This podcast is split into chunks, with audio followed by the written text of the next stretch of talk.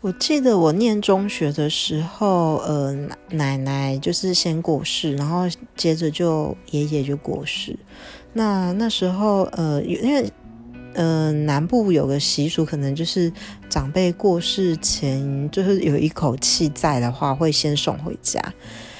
那还没有送回家，在这一段旅路路程当中，我那一群就是姑姑。就已经冲到我的爷爷奶奶的房间里面翻箱倒柜，他们想要在房间里面挖出看看有没有值钱的东西，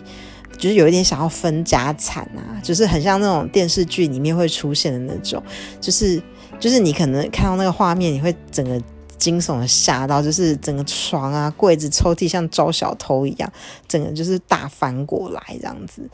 我觉得有一点可怕哎，就是自己的父母亲哎。